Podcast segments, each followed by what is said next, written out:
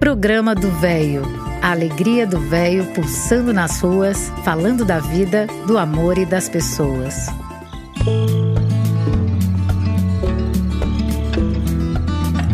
Bom dia, meus amigos. Eu sou Eliseu Labigalini e este é o programa do Véio.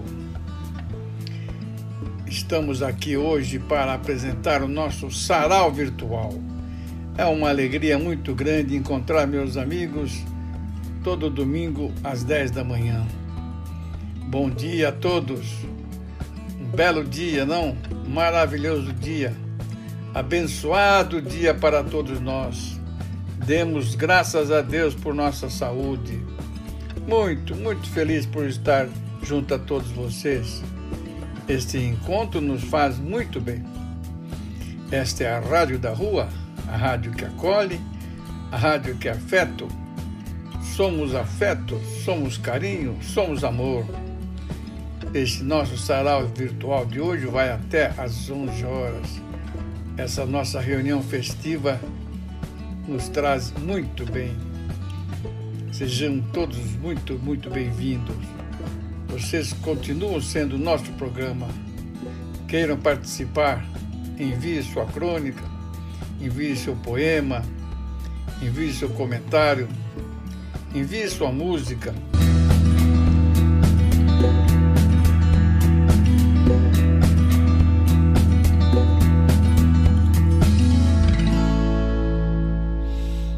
Meus amigos, precisamos ficar atentos a tudo que nos cerca, contra tudo de errado que aí está, sobre os quais não podemos, não devemos nos conformar repetindo sempre aquele pensamento.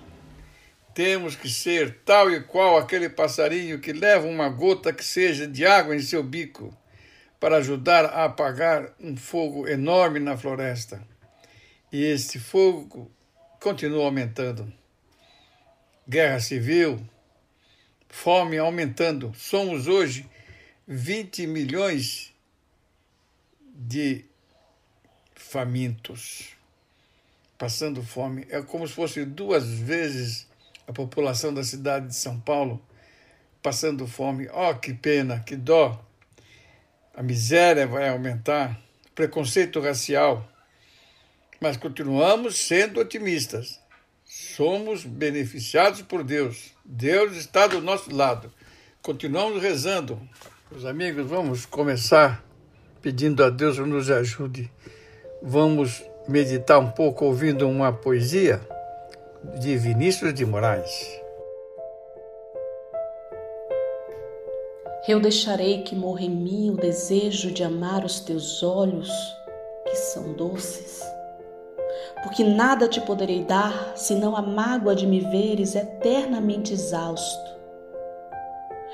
No entanto, a tua presença é qualquer coisa como a luz e a vida, e eu sinto que em meu gesto existe o teu gesto e em minha voz a tua voz. Não te quero ter porque em meu ser tudo estaria terminado. Quero só que surjas em mim como a fé no desesperados, para que eu possa levar uma gota de orvalho nesta terra amaldiçoada que ficou sobre a minha carne como nódoa do passado. Eu deixarei Tu irás e encostarás a tua face em outra face, teus dedos enlaçarão outros dedos, e tu desabrocharás para a madrugada. Mas tu não saberás que quem te colheu fui eu, porque eu fui o grande íntimo da noite. Porque eu encostei a minha face na face da noite e ouvi a tua fala amorosa porque meus dedos enlaçaram os dedos da névoa suspensa no espaço e eu trouxe até mim a misteriosa essência do teu abandono desordenado. Eu ficarei só, como os veleiros nos pontos silenciosos, mas eu te possuirei como ninguém, porque poderei partir. E todas as lamentações do mar, do vento, do céu, das aves, das estrelas, serão a tua voz presente, a tua voz ausente. A tua voz serenizada. Nada como a poesia para nos acalmar, nos meditarmos, refletirmos. E agora vamos ouvir uma música, uma sanfona. Ok, vamos ouvir uma sanfona muito legal, ouvindo sobre a Semana Santa que acabou de passar.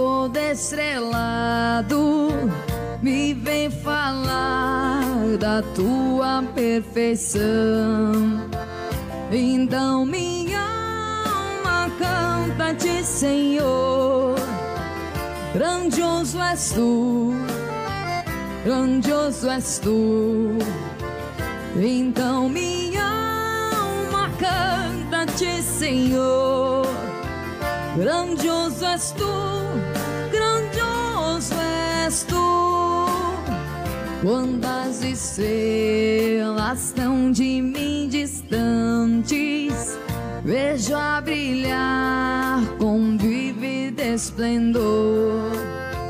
Lembro, ó Deus, as glórias cintilantes que meu Jesus deixou por meu amor. Então minha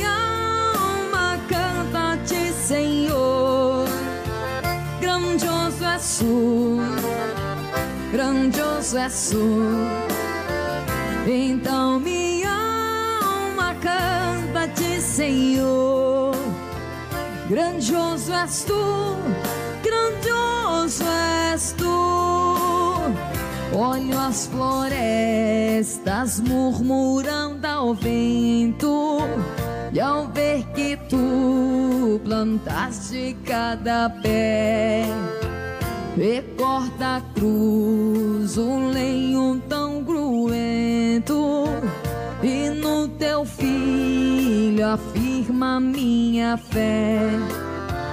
Então minha alma canta-te, Senhor, grandioso és tu, grandioso és tu.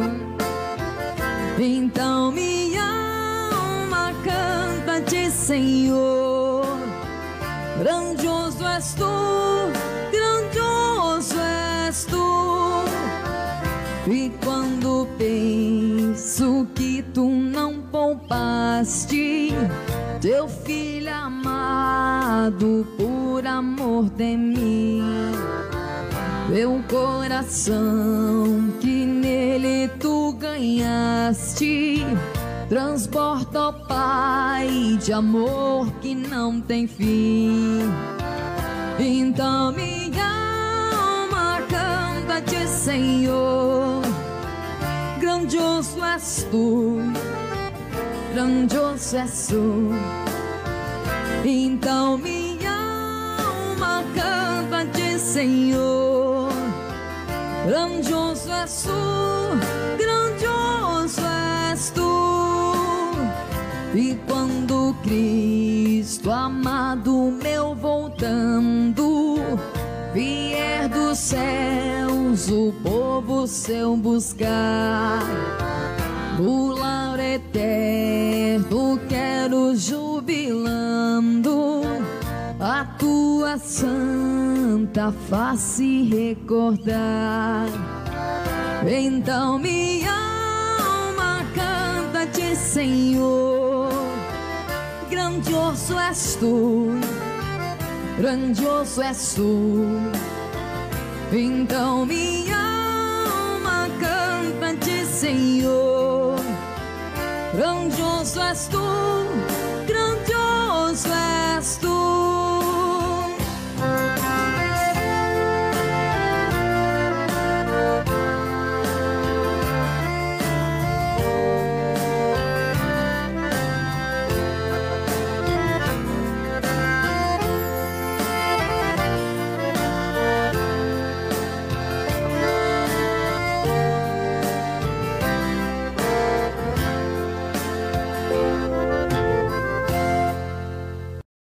Muito legal essa música, não?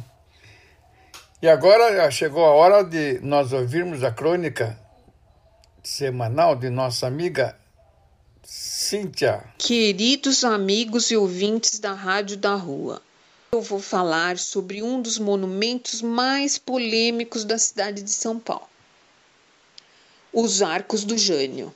Um dos monumentos mais polêmicos dos últimos tempos é, sem sombra de dúvida, os Arcos do Jânio, obra que se notabilizou devido aos grafites autorizados pelo poder público nos últimos anos e que foi restaurada e entregue à população em 2017.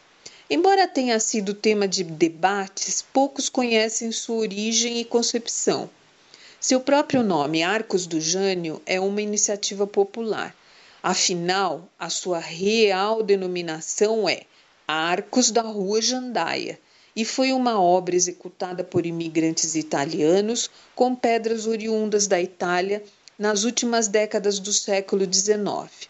O objetivo da construção dos arcos era para solucionar deslizamentos de terras que ocorriam no local. Construído entre 1908 e 1914, o monumento é composto por 21 módulos em arcos separados por pilastras.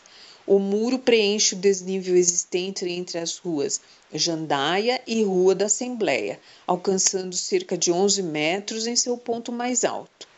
Aos poucos, uma faixa de terreno compreendida entre o muro e a Rua da Assembleia foi ocupada por sobrados, datados da década de 1930. Construídos com os fundos voltados para o paredão da municipalidade, como foi chamado no início.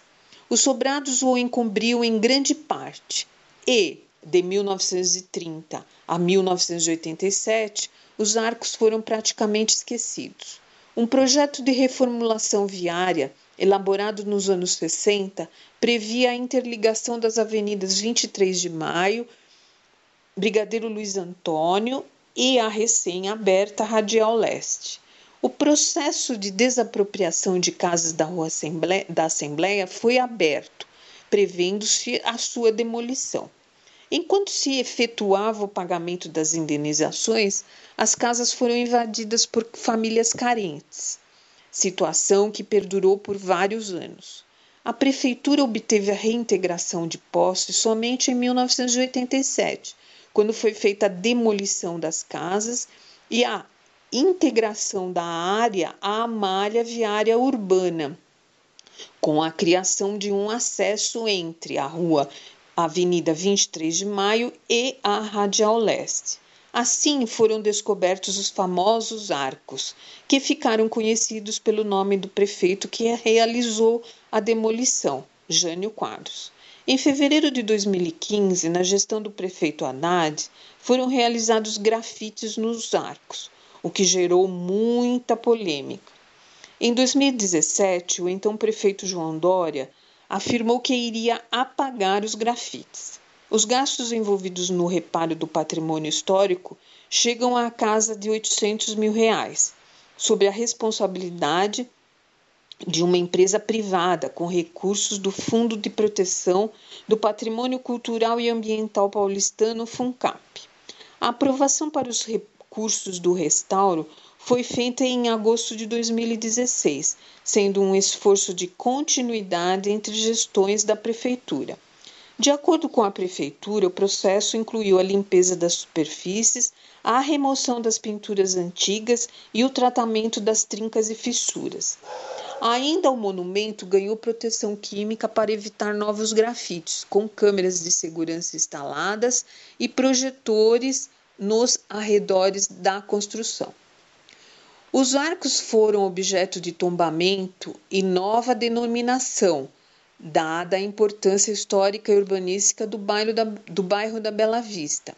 Em dezembro de 2002, o COMPRESP, Conselho Municipal de Preservação do Patrimônio Histórico, Cultural e Ambiental da cidade de São Paulo, tombou os arcos da Rua Jandaia, juntamente com os outros equipamentos urbanos localizados na área, destacando seu inegável valor histórico, arquitetônico, ambiental e afetivo.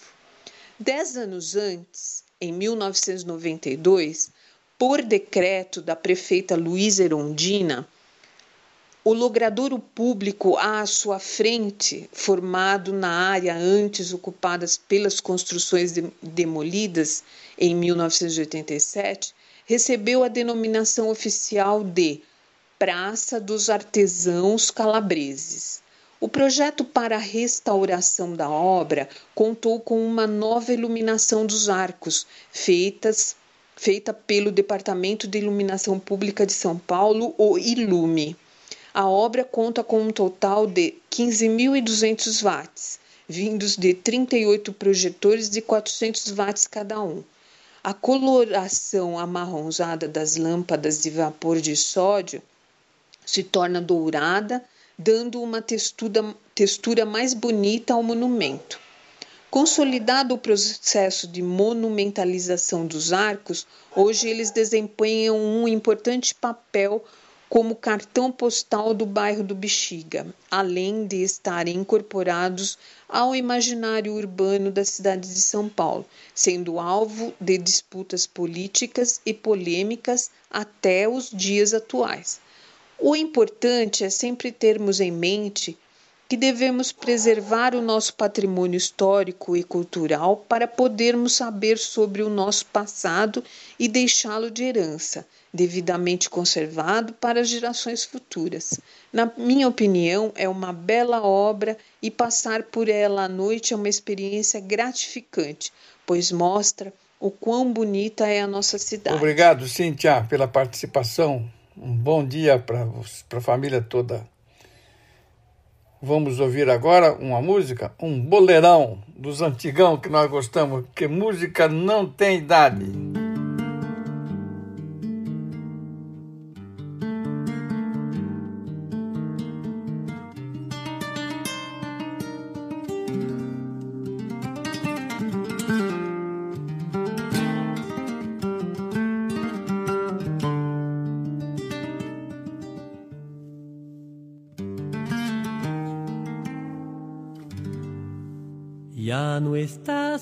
A mi lado, corazón.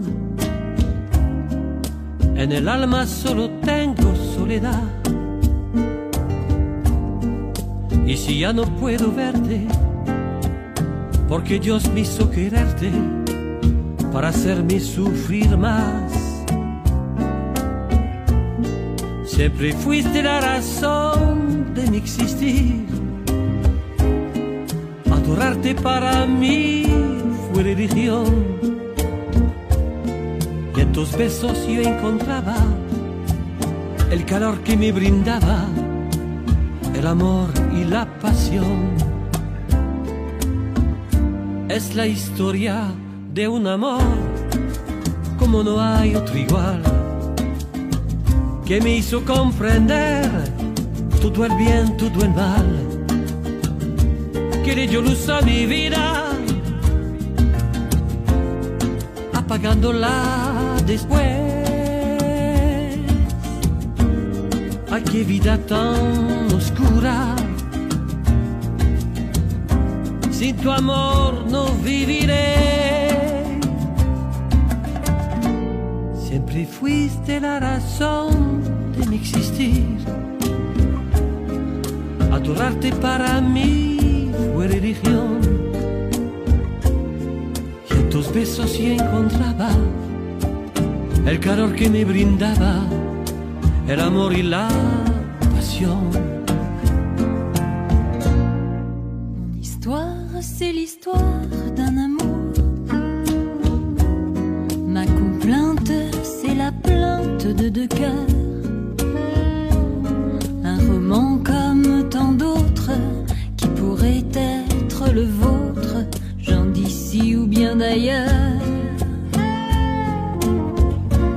C'est la flamme qui enflamme sans brûler.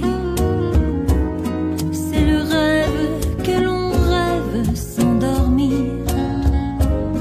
Un grand arbre qui se dresse, plein de force et de tendresse, vers le jour qui va venir.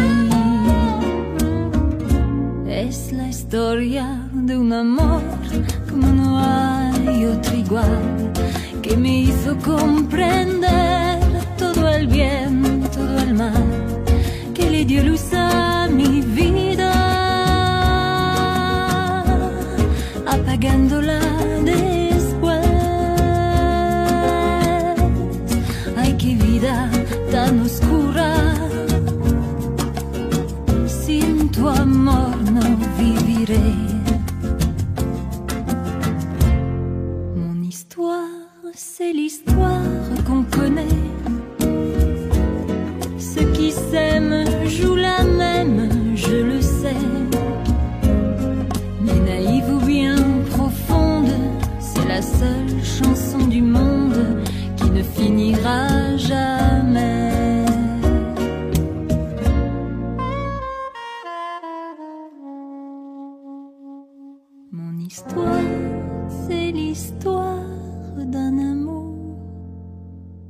Belo bolero, não? Agora chegou a hora de minha esposa querida, Dona Fátima, vai dizer umas palavrinhas para nós. Bom dia, amigos do programa do Velho. E hoje eu vou ler um texto que é muito, muito interessante. Para nascer, precisamos de dois pais, quatro avós, oito bisavós, 16 trisavós, 32 tetravós, 64 pentavós, 128 hexavós, 256 heptavós, 512 oitavós, 1024 enavós e 2048 decavós. Apenas o total das 11 gerações foram necessários 4.094 ancestrais, tudo isso em aproximadamente 300 anos antes de eu ou você nascermos. Pare um momento e pense: de onde eles vieram? Quantas lutas já lutaram? Por quanta fome já passaram? Quantas guerras já viveram? Quantas vicissitudes sobreviveram os nossos ante antepassados? Por outro lado, quanto amor, força, alegria e estímulos nos legaram? Quanto da sua força para sobreviver? Cada um deles tiver e deixaram dentro de nós para que hoje estejamos vivos. Só existimos graças a tudo o que cada um deles passou.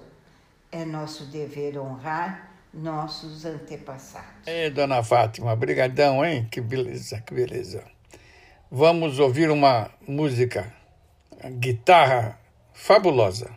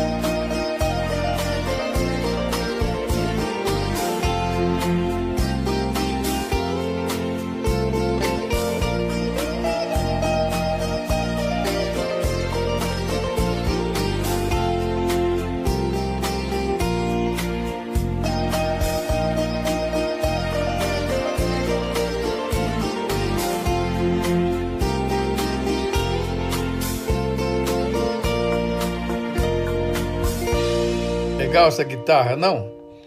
Agora chegou a hora da leitura do texto para nós em BVC, uma, uma, uma, leitura muito bonita, que quem vai ler é nossa amiga Maria dos Anjos, a quem agradecemos muito a participação.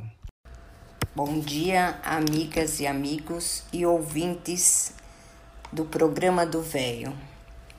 Hoje trago para vocês uma homilia do Papa Francisco.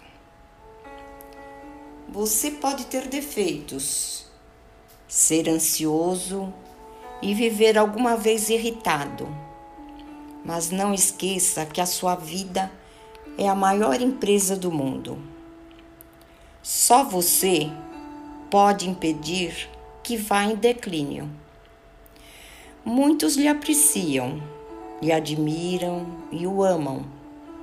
Gostariam que lembrasse que ser feliz não é ter um céu sem tempestade, uma estrada sem acidentes, trabalho sem cansaço, relações sem decepções. Ser feliz é achar a força na simplicidade, esperança nas batalhas, segurança no palco do medo, amor na discórdia. Ser feliz não é só apreciar o sorriso, mas também refletir sobre a tristeza. Não é só celebrar os sucessos, mas aprender lições dos fracassos. Não é só sentir-se feliz com os aplausos, mas ser feliz no anonimato.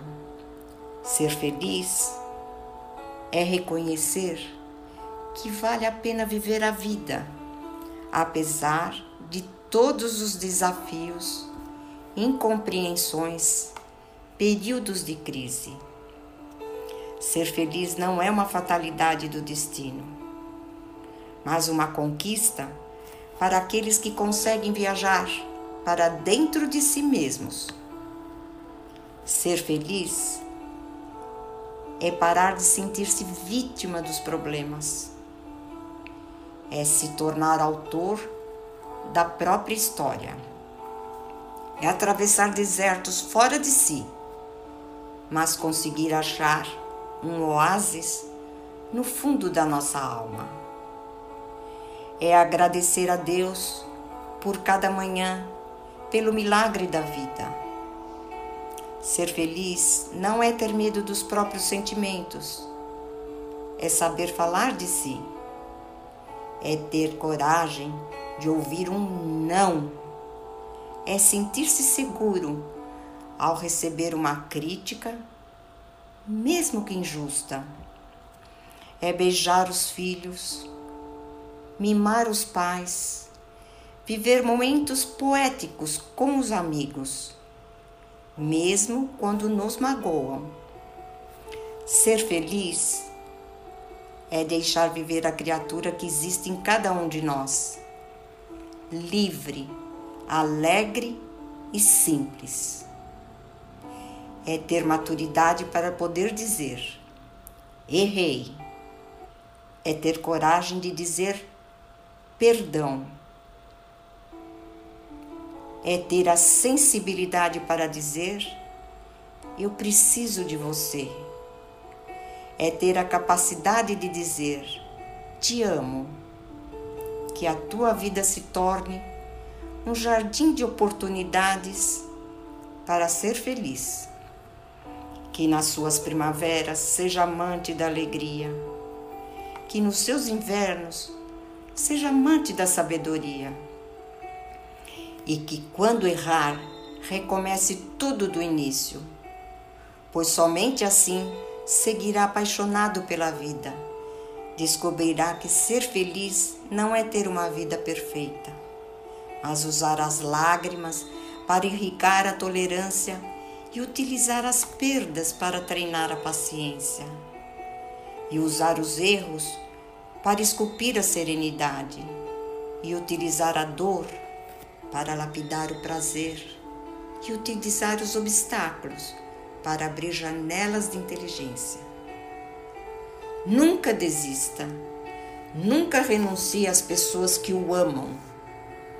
Nunca renuncie à felicidade, pois a vida é um espetáculo incrível. Papa Francisco. Boa tarde, amigos, e até uma próxima vez. Obrigado, Maria dos Anjos. Dando sequência, desculpe, uma oração especial.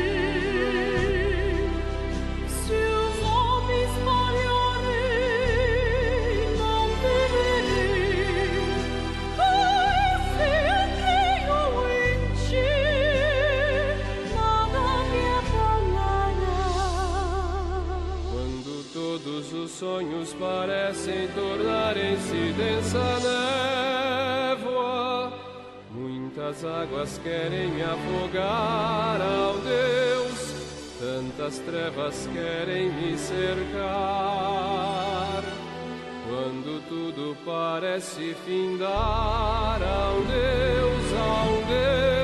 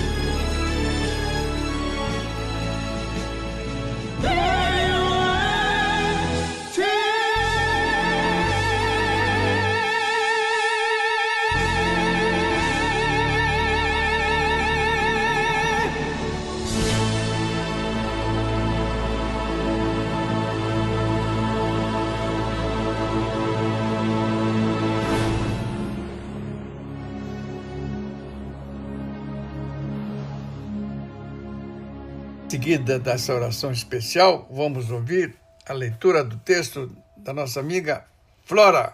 Obrigado, Flora. Bom dia a todos os amigos do programa do Véio. Na porta do paraíso. Os antigos egípcios tinham uma bela crença sobre a morte. Quando as almas deles chegavam ao paraíso, os deuses perguntavam duas coisas. As respostas determinavam se eles entrariam ou não. Encontrou alegria na sua vida?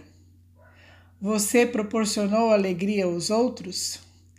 Carter Chambers, personagem do filme Antes de Partir, interpretado por Morgan Freeman, Warner Bros. A vida na Terra não deve se converter num vale de lágrimas. Ainda que a dor e a tristeza nos visitem em certos momentos inevitáveis, a finalidade da existência é ser feliz, tanto quanto possível. Encontrar alegria na vida é diferente de esperar alegria nos encontrar. Quase todos nós temos uma lista de coisas que nos dariam satisfação no entanto, raramente nos empenhamos em materializar nossos sonhos. Que a nossa lista não seja enterrada intacta conosco. Geralmente morremos com todas as vontades inacabadas. A vida não pode ser só trabalho, obrigações e responsabilidades. Há de se ter tempo para a alegria, para o prazer no seu sentido mais amplo para as amizades, para os relacionamentos afetivos, para o cultivo do que é bom e do que é belo. Se faltar isso, poderemos até adoecer. Na Bíblia está dito: o coração alegre serve de bom remédio, mas o espírito abatido virá a secar até os ossos. É preciso treinar a nossa percepção para as pequenas felicidades que cruzam diariamente a nossa vida. Elas representam mais de 90% da nossa alegria de viver. Encontrar alegria também se dá pelo sentido que atribuímos às coisas. Comer um pastel na feira pode ser tão prazeroso quanto estar num restaurante luxuoso. Tudo depende da emoção que colocarmos em cada momento. Proporcionar alegria aos outros é também uma fonte rica de felicidade para nós mesmos. Jesus afirmou que há mais alegria em dar do que em receber. Passar toda uma existência procurando apenas a própria felicidade, indiferentes ao que se passa com as pessoas à nossa volta, é perder um dos sentimentos mais gratificantes da vida, que nasce quando contribuímos para a felicidade do próximo. Vamos então nos lembrar das duas perguntas que os deuses nos farão. Mas não vamos aguardar a nossa morte para respondê-las, porque talvez seja tarde demais. Texto extraído do livro Levantar e Seguir do juiz de direito José Carlos de Luca. Bom dia a todos. Leitura legal desse texto, hein? Muito bonito, Flora. Muito obrigado, viu? Vamos ouvir uma música? Vamos. Agora, tem uma pessoa que, que, que a, gente, a gente recebeu uma, um cover de Freddie Mercury. Vamos nos deliciar. take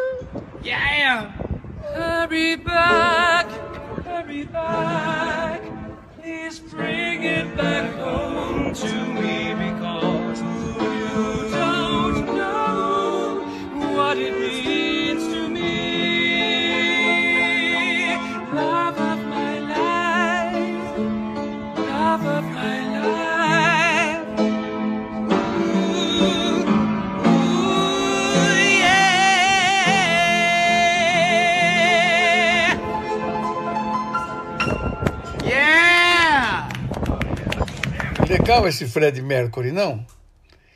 Chegou a hora das palavras do Dr. Cabral. Muito obrigado pela remessa. Cabral, aquele abraço, querido. Bom dia, Eliseu. Bom dia, ouvintes do programa do Velho. Hoje eu trago os versos de um livro chamado Rubaiyat, de autoria de Omar Ibn Ibrahim El Khayyam, mais conhecido por Omar Khayyam. Esse livro foi traduzido em 1928 por Otávio Tarquínio de Souza. E a história do Omar Khayyam é a seguinte: ele nasceu em Nishapur, na Pérsia, no ano de 1940 da era cristã. Khayyam significa em persa fabricante de tendas, e o poeta adotou esse nome em memória do ofício que exercia o seu pai. Além de poeta, ele foi um grande matemático e astrônomo. Dos seus livros de ciência chegaram até nós o tratado de algumas dificuldades das definições de Euclides e as demonstrações dos problemas de álgebra. Ele também foi diretor do Observatório de Merv e fez em 1074 a reforma do calendário muçulmano. Omar Khayyam morreu na mesma cidade do seu berço aos 85 anos de idade. Rubaiyat, o título do livro, é o plural da palavra persa Rubai, que quer dizer quarteto. Então vamos a alguns versos do Rubaiyat. Todos sabem que meus lábios nunca murmuraram uma oração. Não procurei nunca dissimular os meus pecados. Ignoro se existem realmente uma justiça e uma misericórdia, mas se existem, não desespero delas. Fui sempre um homem sincero. Que vale mais, fazer exame de consciência sentado na taverna ou prosternado na mesquita? Não me interessa saber se tem um Senhor e o destino que me reserva. Considera com indulgência os que bebem até embriaguez. Lembra-te de que tens defeitos maiores. Se queres conhecer a paz e a serenidade, pensa nos miseráveis que padecem os piores infortúnios e acabarás por julgar-te feliz. Que a tua sabedoria não seja uma humilhação para o teu próximo. Guarda domínio sobre ti mesmo e nunca te abandones à cólera. Se aspiras à paz definitiva, sorri o destino que te fere. Não firas ninguém. Procura ser feliz ainda hoje, pois não sabes o que te reserva o dia de amanhã. Toma uma urna cheia de vinho. Senta-te ao clarão do luar e monologa. Talvez amanhã a lua me procure em vão. Contenta-te com poucos amigos. Não busques prolongar a simpatia que alguém te inspirou. Antes de apertares a mão de um homem, considera se ela um dia não se erguerá contra ti. O Corão, chamado Livro Supremo, pode ser lido de vez em quando, mas ninguém se deleita na sua leitura sempre que o lê. Na taça cheia de vinho está gravado um texto de tão adorável sabedoria que a boca, à falta dos olhos, lê sempre com delícia. Este vaso foi outrora um amante, como eu, que sofria com a indiferença de uma mulher. A asa curva do vaso é o braço que enlaçava o pescoço da bem-amada. Bom, Eliseu, por hoje é só. Um grande abraço a todos e um ótimo final de semana. Um abraço. Obrigado, Cabral. Vamos ouvir uma voz tão bonita, dona da minha cabeça.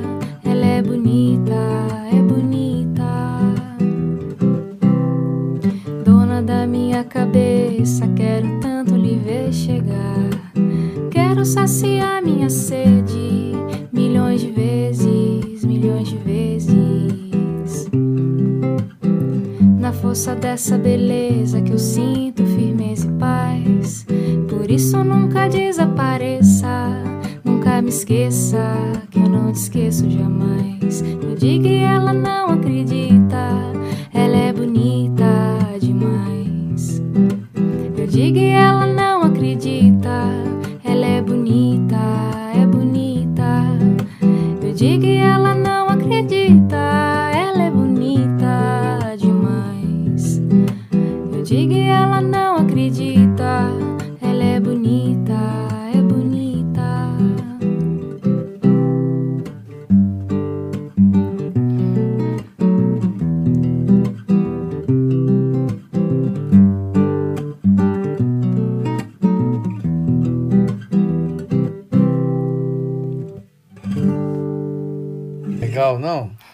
Música legal. Chegou a hora do nosso amigo Altino. As palavras sempre bonitas, sempre meditativas.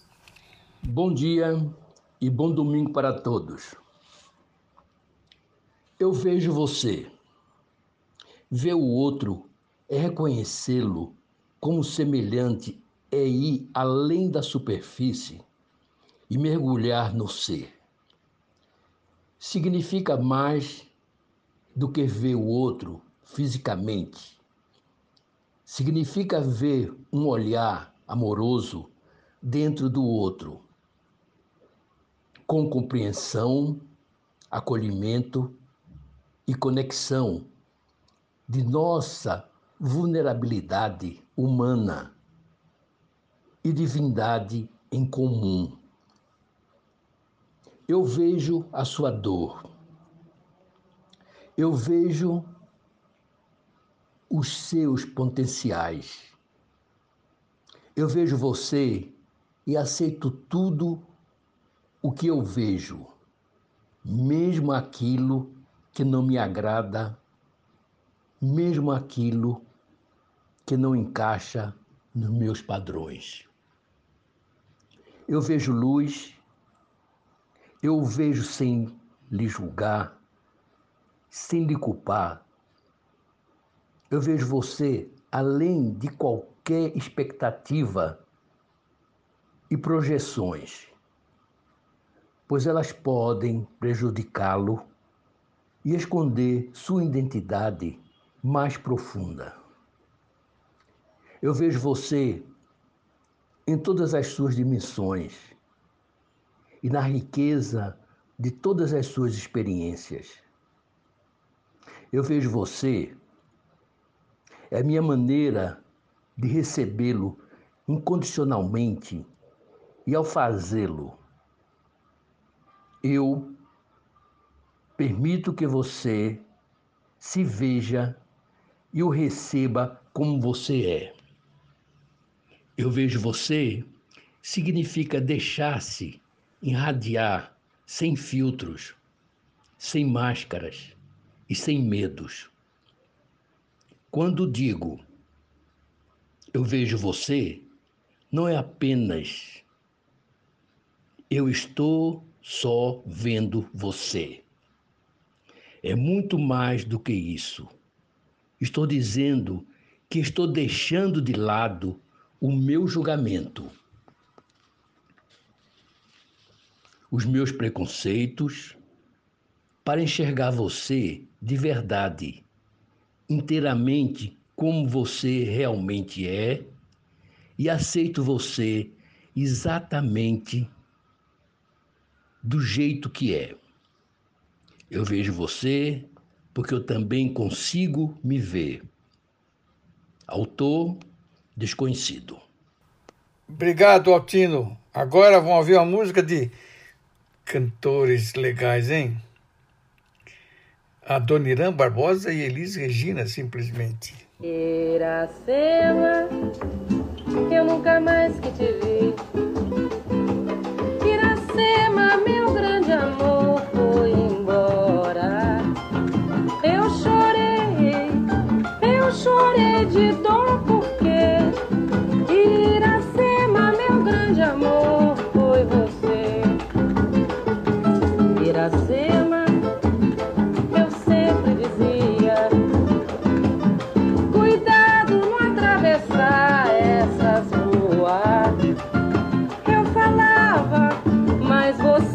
me escutava a mão. Iracema, você atravessou contramão. E hoje ela vive lá no céu. Ela vive bem juntinho de Nosso Senhor. De lembrança guardo somente suas meias, seus sapatos.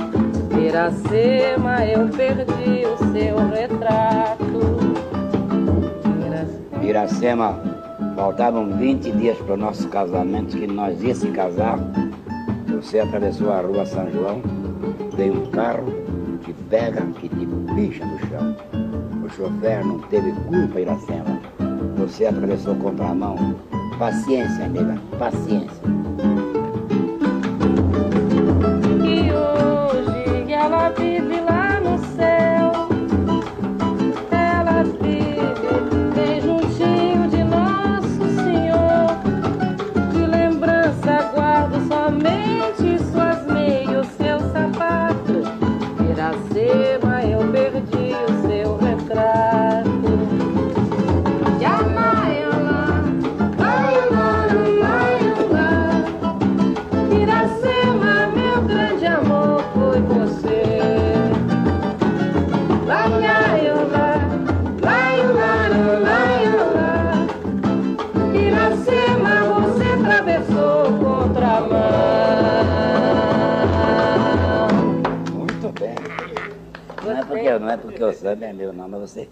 Canta como eu quero, canta gostoso como eu quero. Você leva a sério as coisas, entendeu? Não canta assim pra fazer gracinha, não. Porque não tem graça o samba, tem? É um drama, é um drama. Mas, é vai querer fazer? Quer, quer, quer, Assim que eu- tá certo. Você tá certo. Nota 11,5. Agora nós estamos na bexiga, né? Vamos cantar o quê?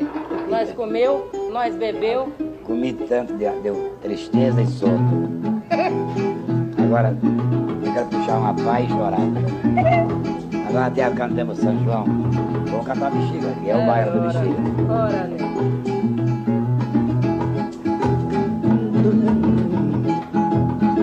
Domingo nós fomos no samba no bexiga Na rua Major, na casa do Nicola A meia-noite ao clock. Saiu uma baita de uma briga. Era só pizza que voava Junto com as brajolas. Foi domingo nós fomos no samba no bexiga Na rua Major na casa do Nicola. A meia-noite ao clock. Saiu a baita de uma briga, era só pizza que voava, junto com a sajola. Nós. Era estranho no lugar. E não quisemos se meter, não fomos lá pra brigar, nós fomos lá pra comer. Na hora H se enfiemos debaixo. Da mesa fiquemos ali Que beleza vendo Nicola brigar. Dali a pouco escutei uma patrulha Chegar e o sargento Oliveira falar Não tem importância, vou chamar duas ambulâncias Calma, pessoal. A situação aqui tá muito cínica. Os mais pior vai pras clínicas. Foi domingo nós fomos no samba no bichinho Na rua Major, A meia-noite ao clock saiu a baita de uma briga Era só pizza que voava junto com a brajola Nós era estranho no lugar E não quisemos se meter Não fomos lá pra brigar Nós fomos lá pra comer. Na hora H se enfiemos debaixo Da mesa fiquemos ali É de beleza vendo Nicola brigar Dali a pouco escutei uma patrulha Chegar e o sargento Oliveira falar Não tem importância Vou chamar duas ambulâncias Esse Nicola não tem jeito, né? Bem feito. Maravilha. Então, eu sou assim. Fa- Quando você- quero, quero. Porque eu quando quero, ah, quando quero. Onde nós vai depois de uma festa dessa?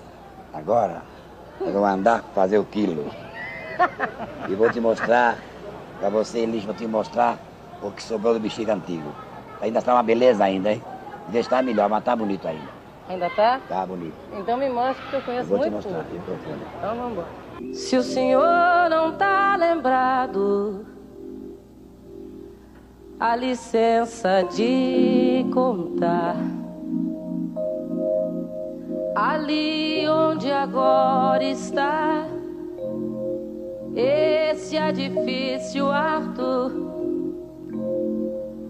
era uma casa velha e um palacete assobradado.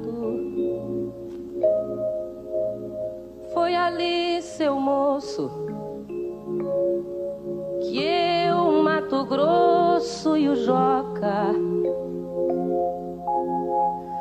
construímos nossa maloca. Mais um dia nós nem pode se lembrar. Veio homens com as ferramentas. O dono mandou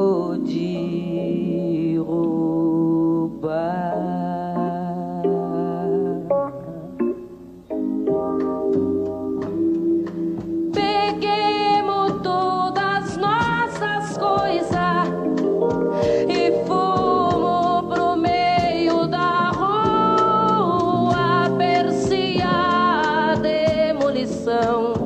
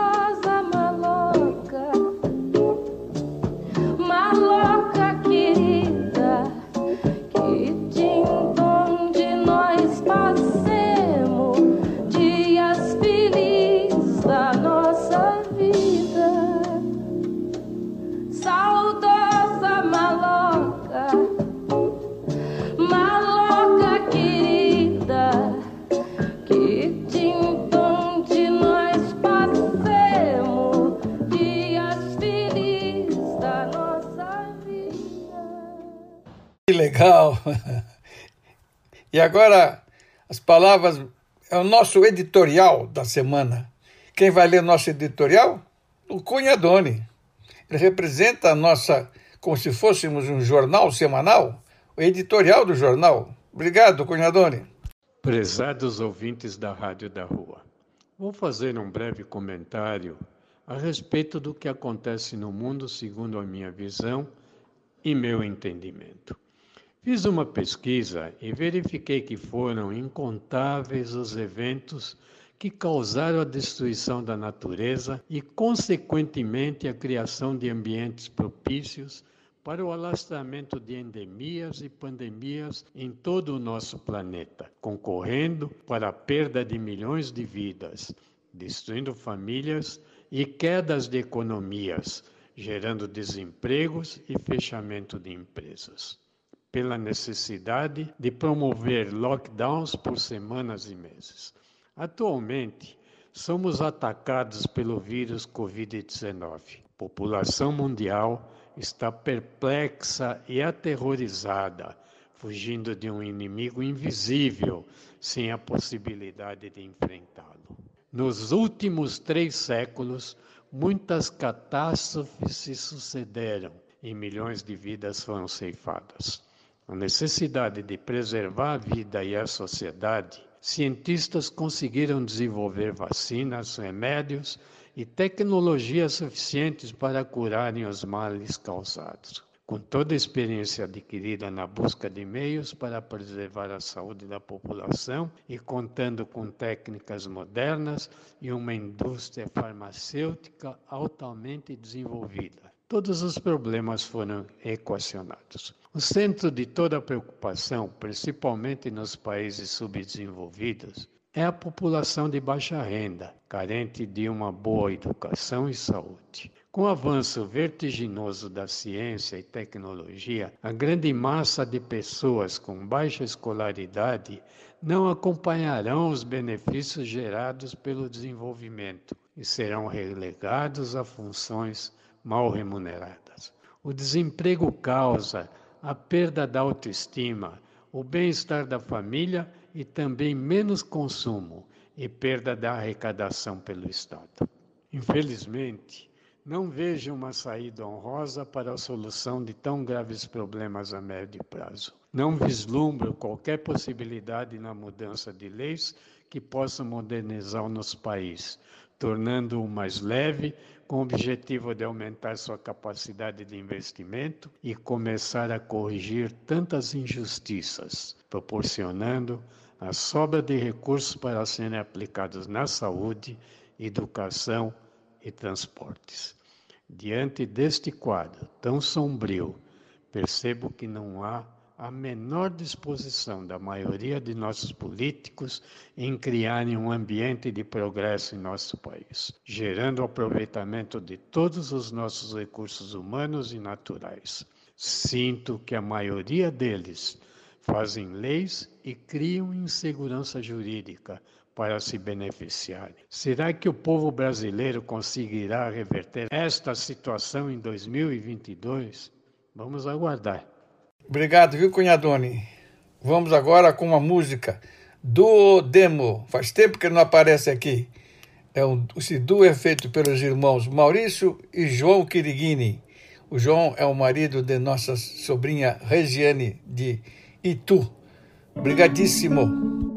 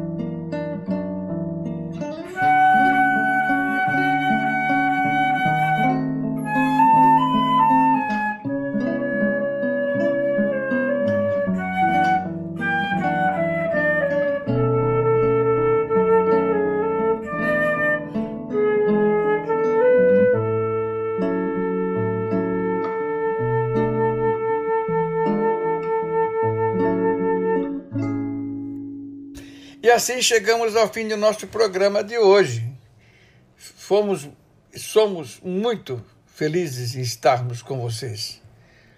Fomos e estamos, estaremos sempre muito felizes com vocês. Muito obrigado a todos pela atenção.